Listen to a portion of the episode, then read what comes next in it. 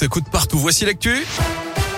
Et c'est avec Greg Delsol. Bonjour Greg. Ah, bonjour Guillaume, bonjour à tous. À la une, Olivier Véran annonce ce matin l'ouverture de la deuxième dose de rappel du vaccin anti-Covid pour les plus de 60 ans. Pour ceux dont la dernière injection remonte à 6 mois ou plus, ce n'est pas obligatoire. Cette mesure était jusque-là réservée aux plus de 80 ans selon le ministre de la Santé. On a désormais passé le pic du rebond avec des chiffres en baisse de 5% depuis 5 jours. J-3 avant le premier tour de la présidentielle. On votera dimanche. La candidate LR Valérie Pécresse a choisi Lyon pour son dernier meeting de campagne. Elle sera à Gerland ce soir à 19h aux côtés du président de région Laurent Vauquier et de l'industriel lyonnais Alain Mérieux.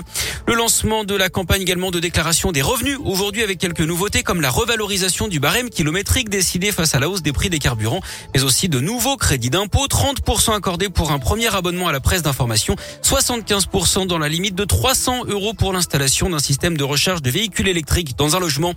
Un délai supplémentaire pour les lycéens concernés par Parcoursup et les jeunes en réorientation. Ils vont pouvoir finaliser leur dossier et compléter leurs vœux jusqu'à vendredi minuit au lieu d'aujourd'hui. Une panne a touché le site hier après-midi, ce qui a rendu impossible toute manipulation des vœux pendant plusieurs heures.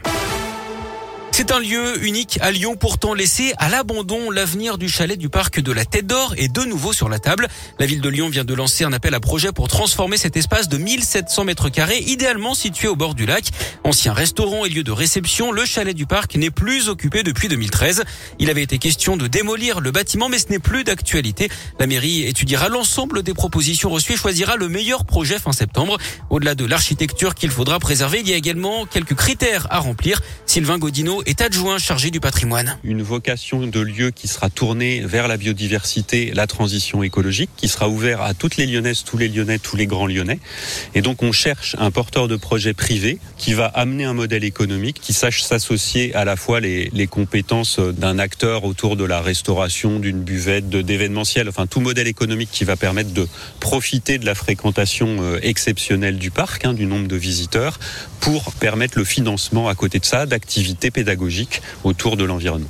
Chaque année, pas moins de 6 millions de visiteurs se rendent au parc de la Tête d'Or. D'autres bâtiments vacants appartenant à la ville vont aussi faire l'objet de reconversion au cours du mandat. On peut citer la tour du cirque, le musée Guimet ou encore la galerie des terreaux. Plus d'infos sur radioscoop.com. En bref, aussi cette plainte des membres de la famille de Samuel Paty contre l'administration. Un an et demi après l'assassinat du professeur devant son collège des Yvelines, ils estiment que les services de l'État ont commis des fautes pour ne pas l'avoir suffisamment protégé. On passe au sport et au foot avec les quarts de finale aller de la Ligue Europa. L'OL joue à West Ham à 21h en Angleterre avec le retour de son buteur camerounais Carl Toko et Cambi qui est guéri euh, du Covid.